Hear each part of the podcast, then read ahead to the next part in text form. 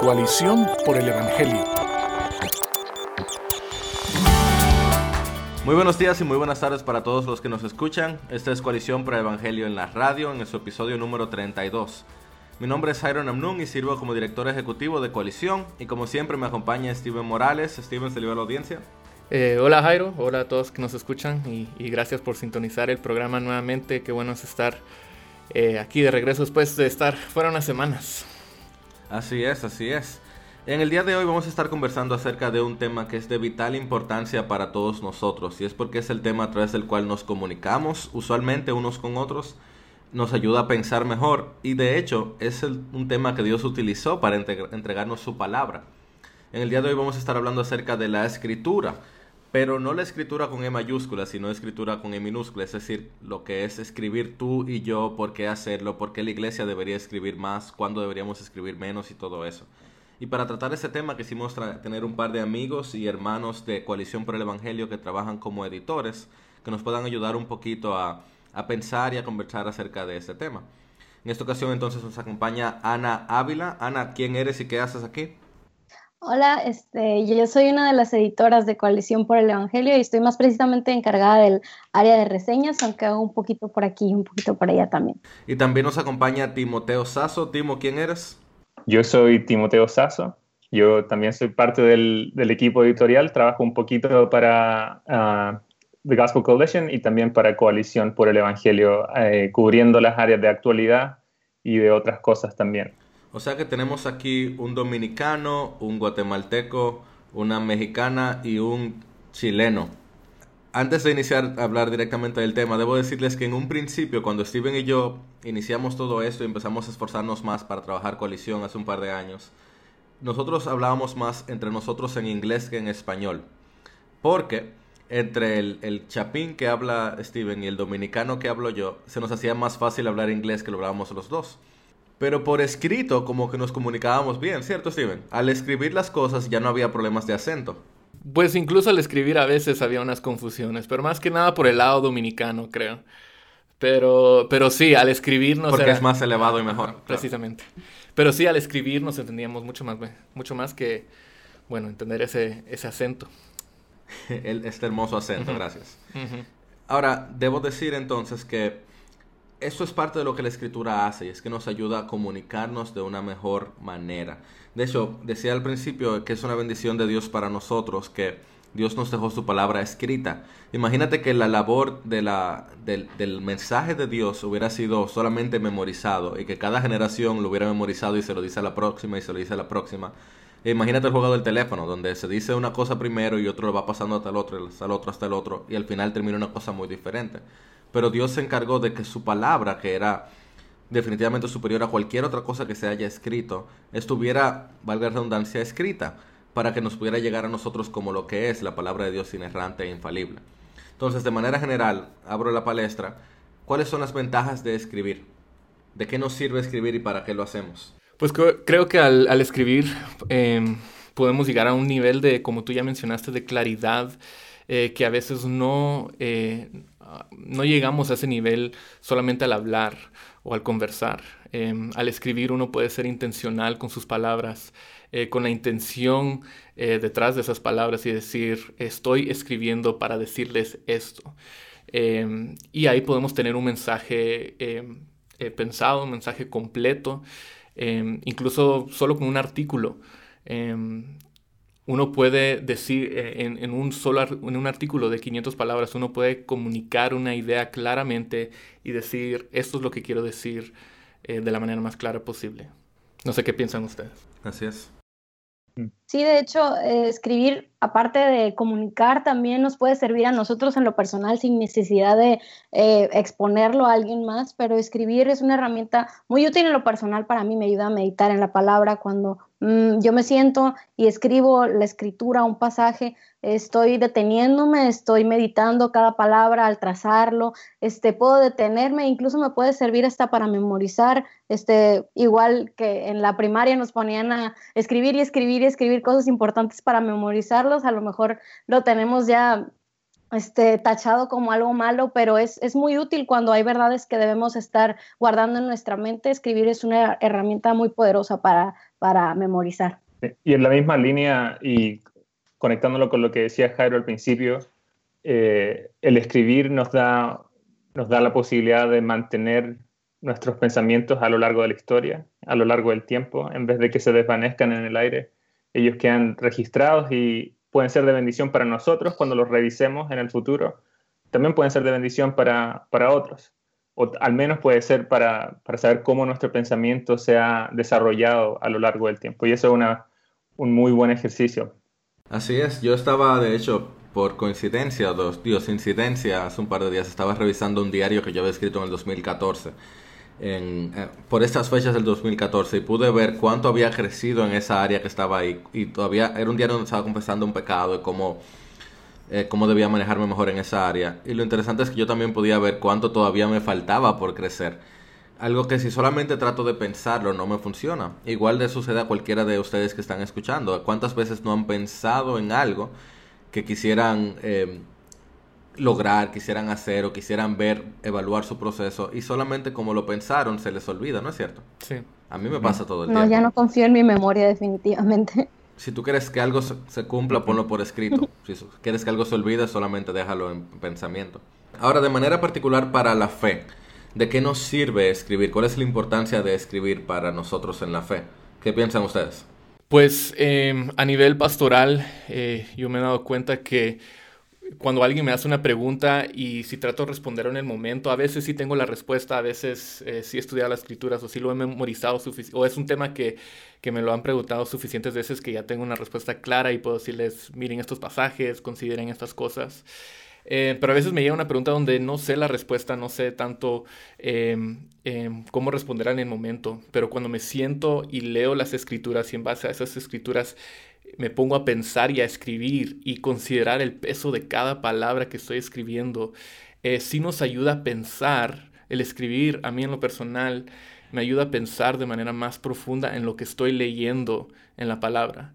Eh, y creo que eso es algo que Ana tú estabas mencionando, eh, de manera, en manera de tus, en tus disciplinas espirituales. Eh, el escribir te ayuda a considerar de una manera más profunda lo que ya lo que estás leyendo en las escrituras. Así es, muy de acuerdo. También nos ayuda un poco a estirar nuestro entendimiento, a, como se dice, fortalecerlo por medio de ejercicio, em, porque en, en, el papel o en el computador podemos tener más espacio para desarrollar ideas a más, eh, en más longitud y eso nos ayuda también a pensar más profundamente, como decía Steven. Eh, hay, algunos temas que en la conversación cara a cara o la conversación rápida no, no se pueden tratar, pero cuando uno puede pensar, tomar un tiempo y desarrollar esa idea, eh, nuestra, nuestra fe eh, se puede fortalecer cuando estamos pensando en las cosas de Dios, cuando estamos meditando en la escritura y tratando de entender alguna doctrina. Así es, muy de acuerdo. Sí, sí, es interesante cómo a la medida que uno va escribiendo más y más, empiezan a como desarrollar nuevas ideas, uno empieza a pensar en cosas que no había pensado antes, cuando solo estaba ahí sentado pensando, pero cuando uno empieza a escribir es, no sé, como un ejercicio para la mente, ¿verdad? Eh, para encontrar y, desarrollar la idea un poco más como tú, tú dices. A mí me ha pasado casi, por lo menos un 95% de las tareas que tengo que hacer en el seminario, los trabajos que tengo que hacer en el seminario que por ejemplo me dicen, escribe 1400 palabras sobre algo. Y yo empiezo ¿cómo yo voy a escribir 1400 palabras sobre eso? No me, o sea, ¿de, dónde yo voy a sacar? Y luego eh, tengo que estar cortando porque ya tengo 1800 y tengo que resumir. Me pasa una y otra vez porque hay tanto en la palabra que conocer que uno ni cuenta se da cuántos versículos hablan sobre un tema o cuánto tú puedes sacarle un versículo hasta que no te sientas y los pones por escrito. Entonces, como ustedes bien decían, no solamente nos ayuda a definir mejor, sino nos ayuda a profundizar mejor. Pero hay algo interesante que, que, me ha servido mucho en mi vida espiritual y es que también nos ayuda a concentrarnos mejor. De hecho, Ana, tú hablabas de eso el otro día en un escrito. Sé que mi esposa, eh, no sé si en tu caso, pero en mi caso y, para muchas otras, otros y otras, le ha servido de hablarle de escribir sus escrituras, de poner, perdón, sus oraciones, poner por escrito sus oraciones. Ana, ¿qué piensas de eso? Para mí ha sido, la verdad, un ejercicio muy, muy útil para al, momento de desarrollar la disciplina de la oración, porque um, nos sentamos y empezamos a orar y muchas veces nuestros pensamientos divagan o se nos olvidan las cosas por las que queríamos orar o empezamos con una cosa y terminamos con otra o empezamos a decir cosas de más para rellenar. Entonces, al momento de yo sentarme, agarrar una pluma este, y empezar a, a escribir es lo que hay en mi corazón, puedo mantenerme aparte de concentrada y enfocada en una cosa, en lo que estoy haciendo, mis pensamientos, es más difícil que empiecen a llegar pensamientos de otras cosas al momento de yo estar ejercitando mi mano también. Este, puedo, puedo seguir un flujo de pensamiento, no divago de una cosa a la otra, puedo empezar con una idea y terminar esa idea antes de ir a la siguiente. Eh, también tengo, es muy útil para el momento de no solo yo orar por mis necesidades, sino por las de otras personas, tener una, una parte atrás, yo, yo lo uso, tengo post-its con diferentes peticiones de oración, entonces eh, ahí estoy cada cierto tiempo recordando y, orando por mis hermanos y por mi familia. Este, entonces se pueden hacer de muchas maneras, no es una fórmula ni nada, pero cuando le damos la oportunidad es muy probable que nos ayude si, si no nos podemos concentrar, que es un problema que muchos de nosotros tenemos. Así es. Sabes que a mí de manera particular eh, no solamente me ha servido escribir mis oraciones, sino también escribir la misma escritura. Eh, no sé si alguno de ustedes lo ha tratado. Creo, Ana, que tú mencionaste ahora mismo un poco de eso. Eh, y me llama la atención como el, el profeta Moisés escribía que cuando Israel tuviera un rey, lo cual iba a pasar, en Deuteronomio 17 dice que una de las cosas que él tenía que hacer era sentarse sobre su trono y escribir para sí una copia de esta ley en un libro. O sea que al mismo rey le tocaba copiar a mano, no pedirle a otro que lo copie, sino él que copiara a mano y dice que esta copia la tendría consigo y la leería todos los días de su vida para que aprenda a temer al Señor su Dios. Yo recuerdo no hace tanto tiempo me senté a escribir todo el libro de Santiago y al hacerlo me fue súper, o sea, tomó como otro sabor el yo sentarme a copiar mi propia copia de Santiago y por ahí tengo el librito con mi copia personal de Santiago y quisiera hacer eso más, quisiera hacer eso quizás con Juan, el, el Evangelio completo y tomar mi tiempo porque hay una conexión neuronal real entre cuando escribimos y trazamos algo y cuando estamos em, como que podemos pensarlo mejor y meditarlo mejor. Así que así de manera general podemos ver muchas ventajas a la hora de escribir un poco más de lo que lo hacemos. Sin embargo, también sabemos que hay peligros específicamente en el día de hoy y que no todos sabemos escribir de la mejor manera. Timo, cuéntame un poquito cuáles son algunos de los peligros de la escritura hoy. Sí, bueno, con el, con la facilidad que nos dan los medios de comunicación de, escribir y poner nuestros pensamientos en público, creo que uno de los peligros más grandes es simplemente ser descuidados y darle rienda suelta a, nuestro pecado, a nuestro pecado de orgullo, a nuestro pecado eh, de, tratar de herir a otros con, nuestras palabras. Porque la verdad es que no todo lo que viene a nuestra mente y no todo lo que escribimos eh, es digno de ser escrito el hecho de que tengamos la libertad y la posibilidad de, utilizar nuestra nuestras palabras y ponerlas por escrito, no quiere decir que todo lo que, lo que sale de nuestra boca es para la edificación del mundo eh, y de los que nos van a leer.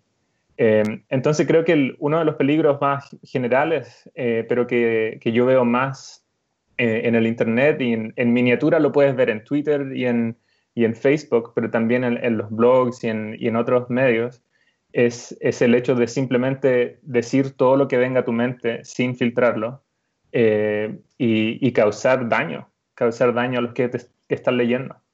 Así es, muy de acuerdo. Sí, creo que por el trabajo que hacemos en coalición cuando hablamos de los peligros de escribir, eh, pienso bastante en, los blogs, en los artículos, eh, y como tú dices, Timo, em, hay un verdadero peligro ahí eh, cuando, bueno, las ideas tienen consecuencias, ¿verdad? Em, y muchas veces yo he comenzado a escribir un artículo y a medio artículo estoy me, doy cuenta que este artículo no va a edificar a nadie. Eh, realmente la idea no es tan fuerte como, como había pensado en mi mente. Y al desarrollarlo un poco más, eh, lo mejor es no publicarlo, ¿verdad? Em, y creo que también eso tiene que ver con la motivación o el propósito por el cual escribimos, ¿verdad? Eh, si queremos escribir para em, atraer a las masas o, el famoso clickbait en el internet, ¿verdad? De artículos que van a, atraer atención y la gente va a, va a entrar a verlas, pero que realmente no edifican, realmente no contribuyen em, de una manera edificante a la conversación sobre cualquier tema, eh, realmente no vale la pena escribir sobre, sobre ella. Otro de los peligros que he visto es cuando em, escribimos, em, y uno no pensaría, pero cuando empieza a escribir, a veces no sabe cómo parar y escribe y escribe y escribe sin decir nada. Em, y, ese es el problema que, hemos visto, bueno, de vez en cuando, incluso en, coalición con diferentes autores, que ah, hay autores que tienen, empiezan bien, tal vez tienen una idea que quieren comunicar, pero como que nunca le dan eh, al blanco, eh, sino que dan vueltas y vueltas y vueltas y vueltas. Y si no tenemos cuidado, podemos usar muchas palabras eh, y nuevamente esto regresa, sin, decir algo edificante, y nuevamente esto regresa a la razón por la que estamos escribiendo, por qué queremos escribir. Y si no tenemos eso definido desde el principio, pues puede ser muy peligroso. Así es. Ana, ¿qué piensas? Definitivamente uno de, las, uno de los problemas para las personas que nos gusta escribir, nos gusta compartir lo que estamos aprendiendo, es emocionante, a lo mejor estamos leyendo algo, un tema y, descubrimos algo nuevo y queremos escribir y queremos compartir, mm, pero tenemos que evitar caer en el error de pensar que cualquier cosa que escribamos lo tenemos que publicar, incluso si es algo bueno incluso si está bien escrito, incluso si, si es algo que está bien desarrollado y todo, no necesitamos este, publicarlo. Hay, hay, cosas que podemos escribir y dejar listas. Algún momento a lo mejor puede ser que sean publicadas o a lo mejor no. Este, podemos caer en el error de, de ya al momento de estar aprendiendo, escribiendo, leyendo la escritura, eh, todo lo empezamos a hacer nomás para publicar. Ay, ¿qué voy a sacar de aquí para publicar?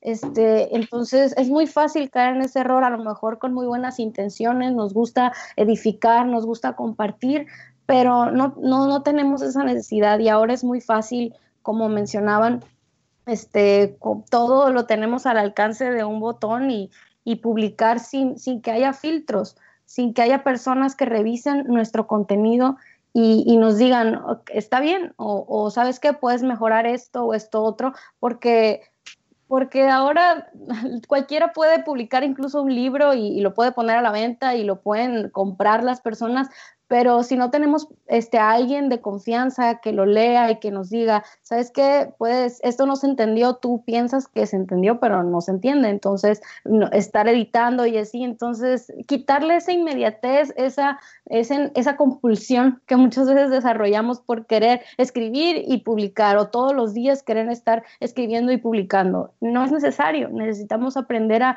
a examinarnos e identificar eh, si realmente va, es algo que vale la pena tenerlo público no.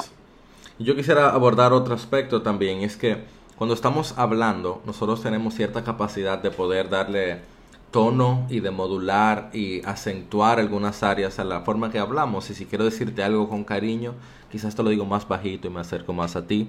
Si quiero regañarte por algo, te puedo hablar más duro. y todo eso muestra algo que no tenemos al escribir un peligro real de escribir es escribir mal.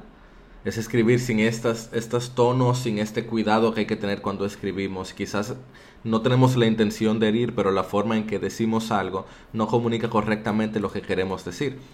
Y, nosotros tenemos que ser maduros y poder admitir. A veces nos pasa por un mensajito, un WhatsApp que uno manda y dice, no, mira, eso no era lo que yo quería decir. Perdóname que no, no me expliqué bien. Pero eso es aún más importante cuando estamos hablando acerca de temas eternos como la escritura y como cualquier cosa que queramos escribir acerca del Señor. A veces somos muy prontos, como ustedes bien decían, a publicar algo que ni siquiera estamos comunicando de la mejor manera nuestra idea. Y sin darnos cuenta, terminamos eh, empañando o, quitándole algo de gloria a Dios o de, la forma que le damos gloria a Dios porque estamos diciendo algo que no es, no es exactamente lo que la escritura está enseñando. Entonces la escritura al ser más perenne, al, ser más duradera, no como que tú dijiste algo y se olvidó, sino que lo pusiste por escrito, yo creo que también tenemos que tomar muy en cuenta que debemos tratar de ser lo más claros y específicos a la hora de escribir. Y también quería agregar o enfatizar lo que ustedes también dijeron y es el hecho de que debemos tener cuidado de escribir buscando ser leído. Eso es una falta de honestidad muy común en el mundo y no debería ser común en la iglesia. Y es escribir de cierta forma porque a las personas les gusta eso y decir frasecitas y cosas así. Todo buen lector se da cuenta si es falso. Pero más importante, el Señor sabe si lo que tú estás haciendo es tratar de aparentar a una persona que no es quien tú eres en realidad. Sí. Pues haciendo la transición, tal vez eh, valdría la pena eh, compartir algunos consejos eh, sobre el escribir. Y, creo, y quería decir algo que va de la mano de lo que acabas de decir. creo que es muy importante a la hora de escribir actuar tu edad, ¿verdad? Eso esa es ah, una frase que hemos usado un montón en, la plantación de iglesias. en nuestro caso, nuestra iglesia tiene un año y medio. Eh, y queremos actuar como una iglesia de un año y medio, ¿verdad? No tenemos todos los recursos, no tenemos el presupuesto eh, de una iglesia, de una mega iglesia o de una iglesia más, eh, más grande. Em, entonces no queremos actuar como una iglesia, sí queremos actuar como una iglesia, como la iglesia que somos. Y de la misma manera, a la hora de escribir, si eres joven, eh, escribe como, como un joven, escribe desde la perspectiva de, de, una persona joven. Si eres un pastor ya eh, de, muchos años, escribe en base a, las escrituras y también en base a la experiencia que, que ya tienes. Eh, pero cuando esas cosas empiezan a cambiar y cuando una persona mayor empieza a escribir de una manera tal vez más, demasiado inmadura, o un joven escribe como que si lo supiera todo, o como si tuviera un doctorado o un master's en cualquier eh, área de estudio y, habla, se presenta como una autoridad sobre este tema o este asunto, em, ahí es donde uno encuentra tal vez una falta de integridad de parte del autor, ¿verdad? Em, entonces, mi consejo sería, si estás escribiendo, recuerda, no trates de pretender ser algo que no eres. Escribe en base a lo que sabes. Y si no sabes algo, no, no es, sé honesto sobre ello o, no escribas. Y yo creo que eso nos ayuda así a hacer esa transición a cómo escribir mejor. Y ya tú dijiste lo primero, que se encuentra tu voz o, se, o sigue la voz eh, de donde tú estás y no pretendes estar en otro momento. Em, quizás tienen algunos de ustedes otros consejos que pudiéramos utilizar a la hora de escribir mejor. Algo tan sencillo que a veces se nos escapa es que empezamos queriendo escribir sobre un tema, pero no tenemos idea qué queremos decir acerca de este tema.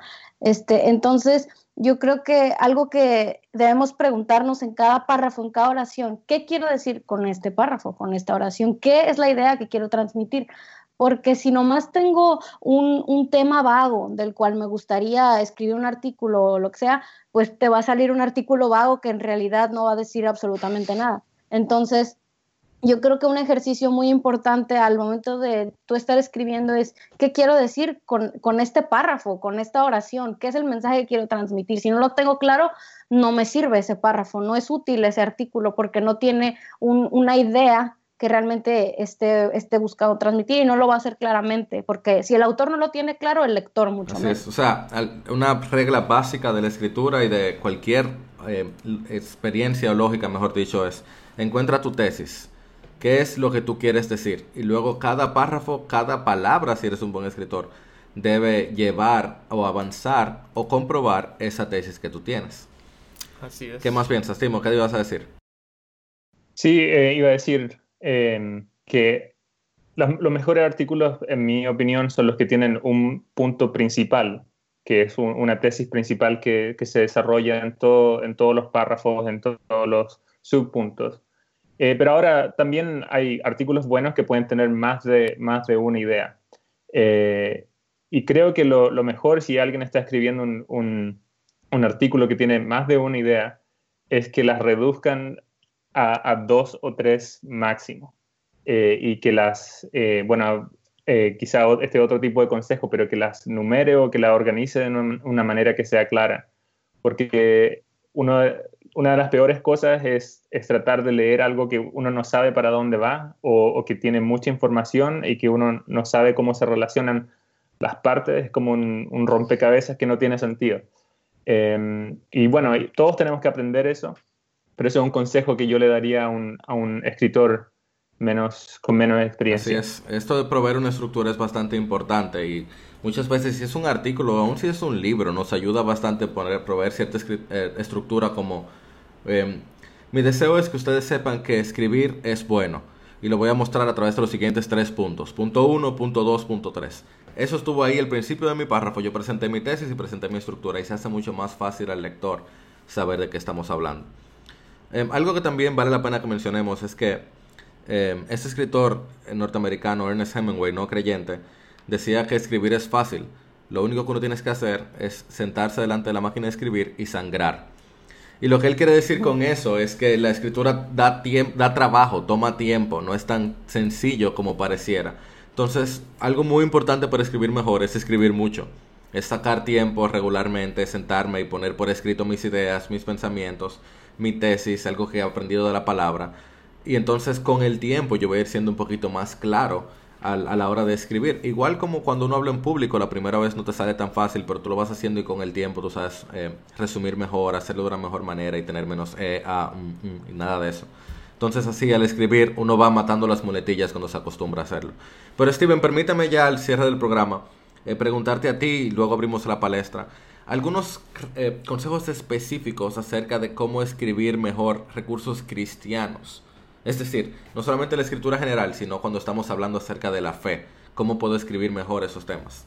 Em, pues yo diría que a la hora de escribir recursos cristianos, em, deberíamos de tratar no solamente de relatar información em, a nuestros lectores, sino también deberíamos considerar cómo comunicar esa información de una manera, tal vez pastoral es la palabra ahí, eh, de una manera que reconoce eh, el pecado, eh, el sufrimiento, eh, que reconoce las injusticias de este mundo, el que reconoce el dolor que tal vez, em, una, tal vez una persona sí necesita escuchar una verdad bíblica, pero tal vez no lo necesita, no necesita un libro de teología sistemática en un solo artículo, ¿verdad?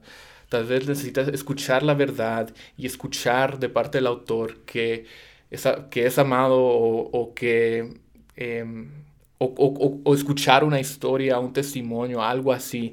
Em, y, en ese sentido recordarle a la persona del Evangelio y no solamente, em, bueno, mira, estos son los pasos que, debes tomar, uno, dos y tres, o esto es la, el punto número uno, punto número tres, eh, sino de tratar de conectar con su audiencia de una manera más pastoral. Así es, muy de acuerdo, muy válido. ¿Qué más quisieran agregar? Bueno, yo creo que una de las tentaciones de escribir en eh, recursos cristianos es tratar de demostrar cuántos recursos cristianos hemos leído eh, y, citar eh, cantidades y cantidades de, recursos, de libros, de artículos que em, puede, puede que sean útiles y puede que para algunos lectores les, les, sirva ir y consultar esos recursos, pero a veces, pero a veces se, se, se puede ver un, un deseo de demostrar erudición más que un deseo de, servir al lector. Y creo que conectado con eso, em, una de las cosas que, que he estado aprendiendo últimamente es la, simplicidad. Y la simplicidad no se, no se em, define como algo que es como eh, para, para, personas de menos inteligencia o para eh, para gente que no tiene educación, sino que es decir las cosas claramente, más directamente, de, una manera en que el significado de lo que queremos decir se, se comunique eh, sin, sin, complicación al, al, lector o, a la audiencia. Y eso es algo que eh, en la escritura cristiana a veces no, no se ve mucho. uno quiere sonar, sonar teológico, eh, como un teólogo, y complica las oraciones y, las da muchas vueltas y ocupa terminología difícil. Eso no, eso no es de servicio al, al lector. relacionado con eso que tú dices, yo pienso mucho en, en cuando tú ves un, un párrafo perdón, que tiene 17 versículos bíblicos ahí entre paréntesis. Que cada idea, porque lo que tú haces debe ser por el Señor, abre paréntesis, 1 Corintios 10, 31, y no para los hombres, abre paréntesis, Lucas 6. Entonces, ese, esa, ese tipo de es falso. Tú no necesitas un versículo bíblico para cada cosa que tú vas a decir. Pero yo creo un consejo muy importante a la hora de escribir recursos cristianos es algo que yo personalmente trato de hacer con cada tweet que escribo. Y es pensar en un versículo bíblico que apoye eso que yo estoy diciendo.